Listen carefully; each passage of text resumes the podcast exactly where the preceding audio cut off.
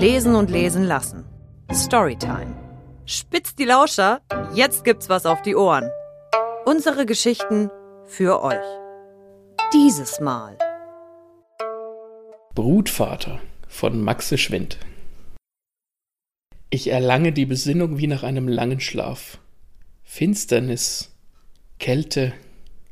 Krampfhaft versuche ich die Augen aufzuschlagen, doch es will nicht gelingen. Mein Schädel schmerzt dumpf. Beklemmung keimt auf. Ich versuche die Arme zu bewegen, doch es will nicht gelingen. Sie sind durch eine unbekannte Kraft an meinen Körper gepresst.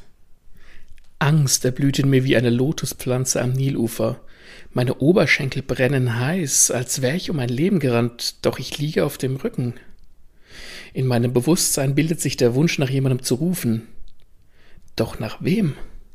Ich erinnere mich an niemanden, dennoch versuche ich die Lippen zu öffnen, vergebens.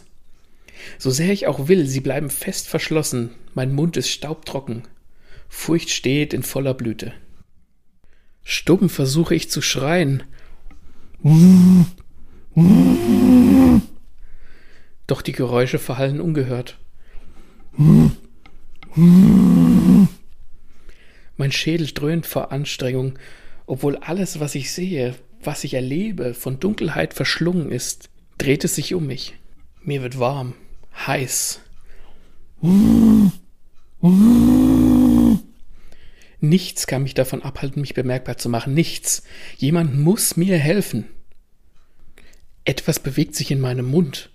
Der Lotus verwandelt sich in einen blühenden, alles bedeckenden Teppich aus Panik.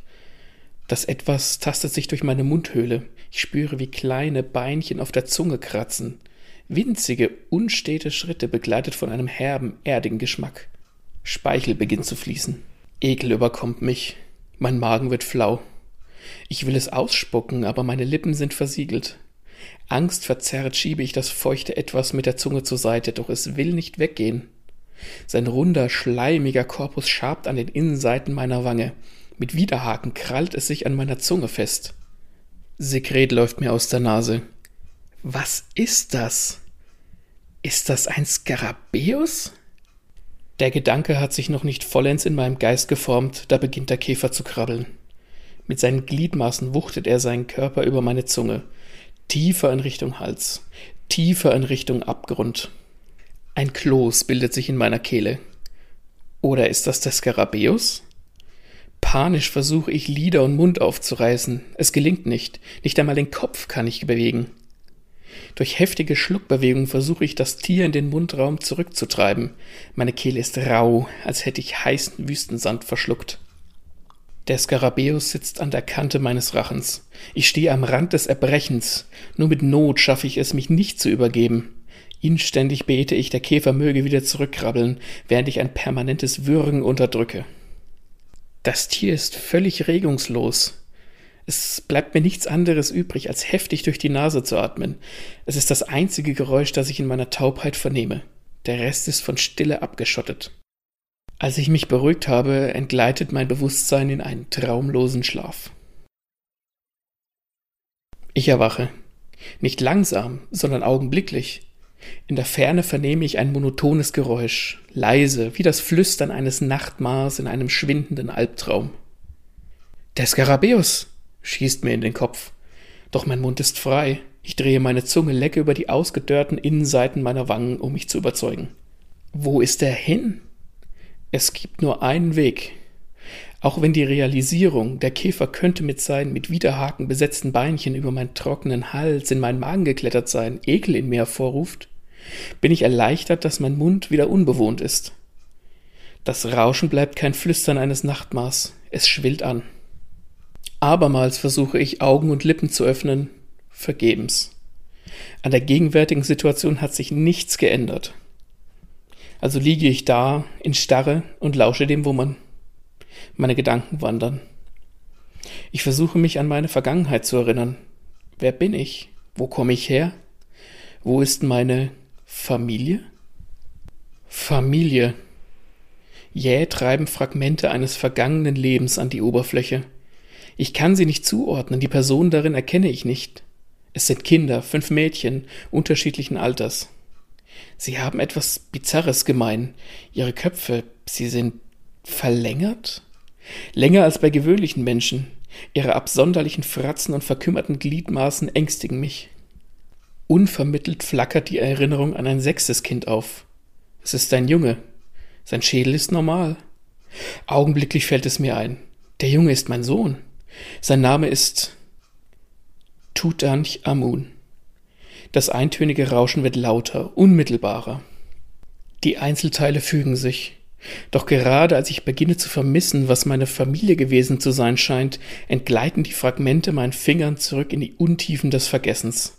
Verlust peinigt meinen gefangenen Körper. Nun gebietet mir nur noch die Leere. Leere, die erfüllt wird von Dröhnen, einem Dröhnen, welches mir zu denken versagt. Anstatt der Kinder mit den grotesken Schädeln sehe ich nun ein Relief, ein Wandbild.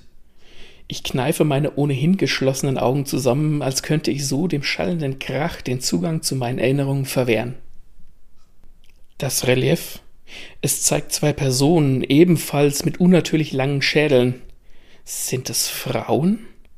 Klarheit trifft mich wie ein Schlag. Eine der Frauen ist Nofretete, meine Gemahlin. Ihr bizarrer Kopf steht in keinem Verhältnis zu ihrem Leib. In den Armen wiegt sie eines der Langschädelkinder mit seinen verkümmerten Gliedern. Bin die andere Person ich? Aus Dröhnen wird Kreischen, mein Körper beginnt unkontrolliert zu vibrieren. Verzweifelt klammere ich mich an die Erinnerung des Wandreliefs. Ich will es auf keinen Fall in die Unendlichkeit des Nichtseins entschwinden lassen. Unbändige Trauer überkommt mich, als ich begreife, dass ich es war, der dieses Bildnis in Auftrag gegeben hatte. Es ist in die Wand unseres Grabmals getrieben, in der Pyramide, die ich bauen ließ. Das Vibrieren wird zu einem ungezügelten Schütteln. Immer wieder schlägt mein steifer Körper auf den Boden und gegen die Seite meines Sargs. Wie Faustschläge prasselt es auf mich ein. Das ohrenbetäubende Dröhnen macht meinen Geist genauso taub wie meinen Leib. Auf dem Grabrelief über unseren widernatürlichen Köpfen thront Aton, die Himmelsscheibe. Ihre Strahlen regnen auf uns hernieder. Aton, schütze mich, geleite mich ins Jenseits, sind meine letzten panischen, um Vergebung flehenden Gedanken, als ich das Bewusstsein verliere. Einmal mehr werde ich ins Leben gerufen. Doch diesmal bin ich es nicht selbst, der mich weckt. Ein schweres Schaben und ein faller Aufschlag holen mich in die diesseitige Welt zurück. Lebe ich noch? Wieder versuche ich Lieder und Lippen zu öffnen, wieder versage ich. Plötzlich ertönen Stimmen. Nicht lauter als ein Pispern, unterlegt von glucksenden, kehligen Geräuschen, fremde Zungen, die ich nicht verstehe. Etwas zerrt an meinen Augenlidern. Das Ziehen wandelt sich in einen befreienden Druck, erst das linke Auge, dann das rechte. Als ich meine Lider aufschlage, sehe ich Gestalten, klein, mit bizarren Schädeln. Ich erkenne sie kaum, grelles Licht hinter ihnen blendet mich. Aton, hast du mich errettet? Nach und nach klart meine Sicht auf. Ich schaue an mir herunter und stelle fest, dass ich ausgemergelt und einbandagiert bin.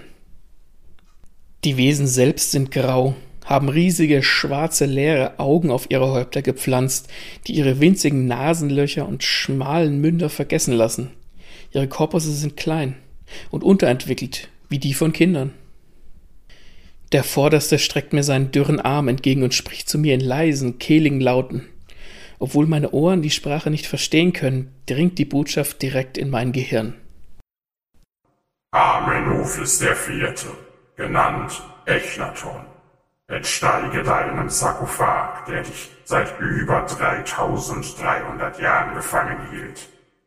Du, der sich einst mit unserer Rasse vereint hat, bist dazu auserkoren, dies wieder zu tun und den roten Planeten zu bevölkern. Entsteige deinem Gefängnis, Vater einer neuen Zivilisation.